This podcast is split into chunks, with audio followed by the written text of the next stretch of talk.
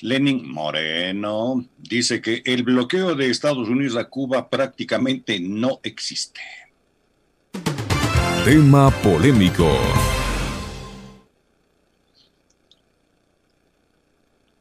El expresidente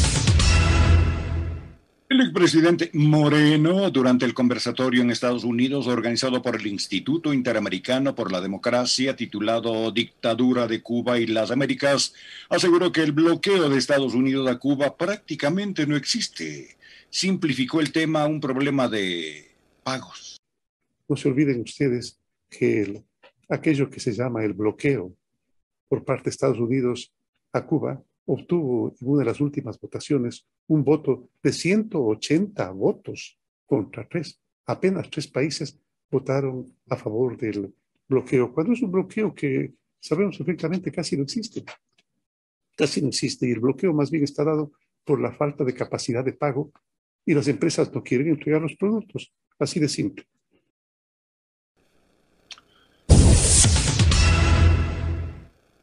Este encuentro, Moreno también comparó al expresidente Rafael Correa y de quien fue su vicepresidente en dos periodos con Adolfo Hitler.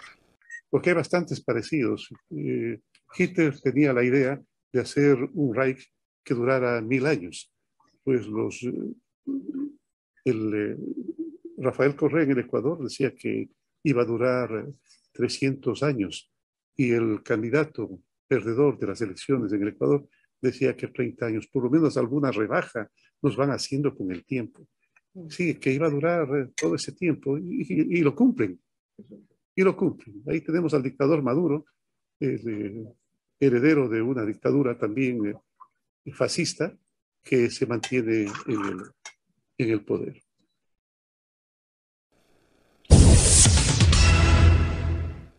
Además, Moreno se refirió sobre la gente con ideología de izquierda. Ahora se han aprovechado de nuestros elementos, ya sea elementos o mitos. Antes trataban mal a los libertadores y ahora se apropiaron de ellos y hasta les cambian la cara. Decía que Dios no existía y ahora utilizan pasajes de la Biblia, agregó Moreno. Sobre este tema, en Pichincha Opina comenta Alexis Moncayo. 7 de la mañana con 12 minutos. Yo siempre le trato de usted, ¿verdad, profe? Siempre le trato de usted.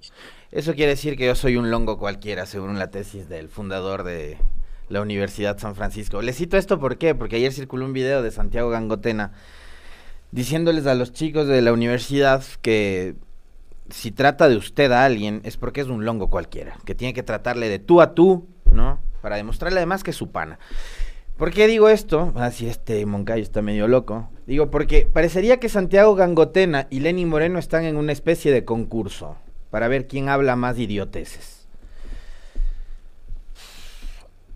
Solo este Instituto para la Democracia, que está relacionado con gente que estuvo vinculada a las dictaduras en Argentina y en el Cono Sur, se le puede ocurrir invitar a un personaje de la calaña de Lenín Moreno para hablar de democracia precisamente, ¿no? Y para criticar a Cuba.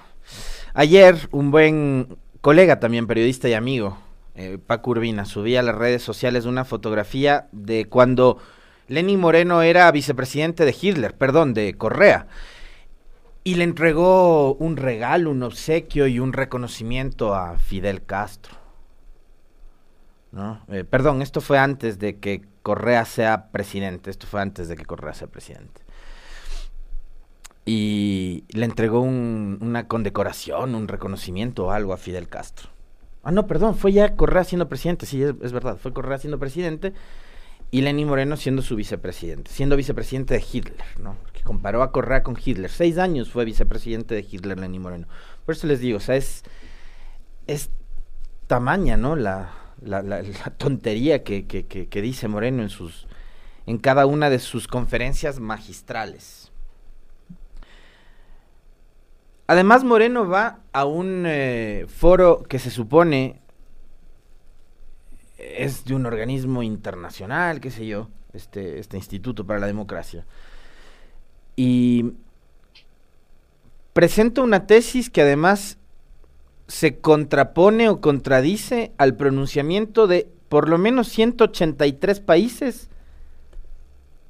que en la última Asamblea de Naciones Unidas, perdón, 184 de 193, casi unánime fue, ¿no? Ahí solo Estados Unidos y me parece que Israel siguen manteniendo la misma línea, eh, que están en contra y que condenan desde 1992 el bloqueo y el embargo que Estados Unidos ha impuesto sobre Cuba desde 1960. Entonces, del resto del mundo, 184 países están locos y solo Moreno es del cuerdo, que dice que a Cuba no le afecta en absoluto y que no existe el embargo.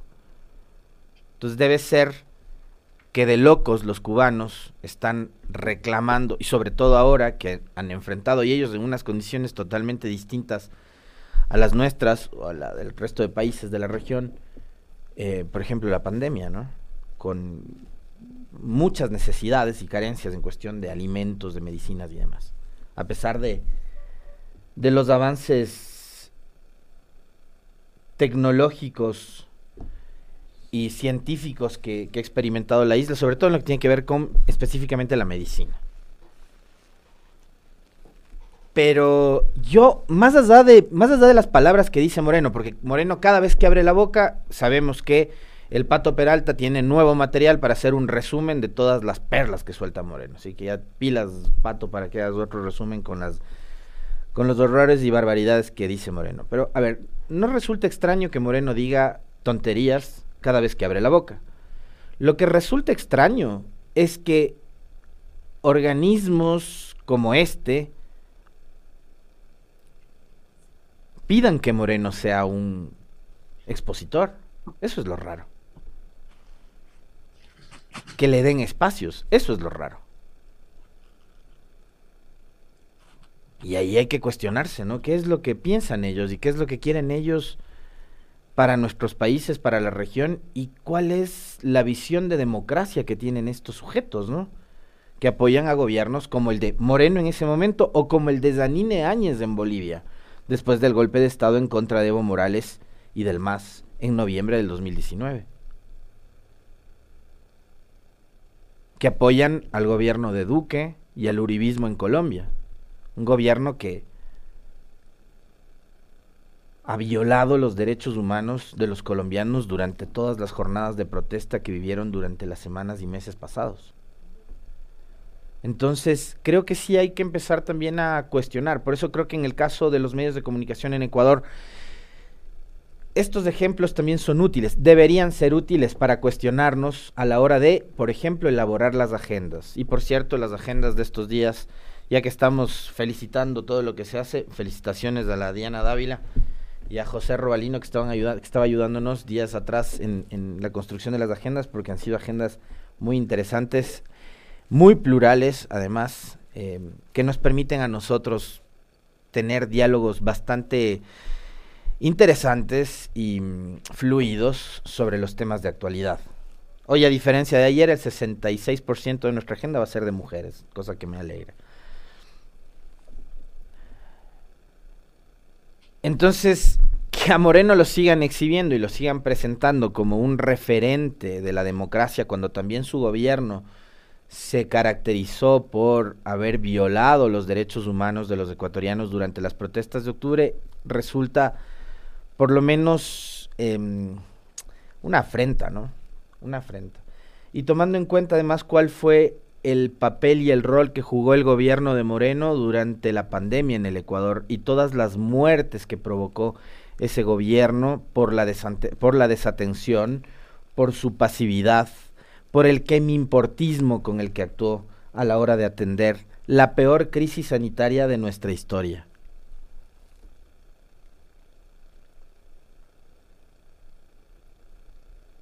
Entonces creo que sí nos plantea también a los medios de comunicación el eh, elaborar, insisto, agendas que sean cada vez más plurales, cada vez más, más amplias, que nos ayuden a tener visión de lo que pasa en el Ecuador y en el mundo entero, pero una visión que vaya más allá de nuestras narices, pues porque si no nos quedamos simplemente con, con la burbuja en la que vivimos, en la que rondamos a diario. Y creo que eso no es lo ideal. Lo ideal es tener más y mejores elementos para poder ir construyendo pensamiento por parte de cada uno de ustedes y de cada uno de nosotros.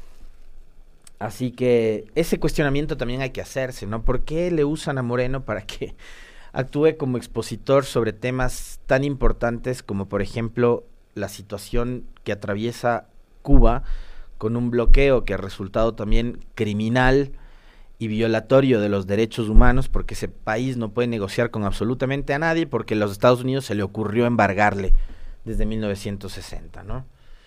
En que Cuba adoptó, eh, después de la del ingreso de los revolucionarios al gobierno, eh, adoptó tomar una línea y una postura bastante clara también. Y esa postura y esa decisión firme del, del pueblo cubano no ha sido respetada.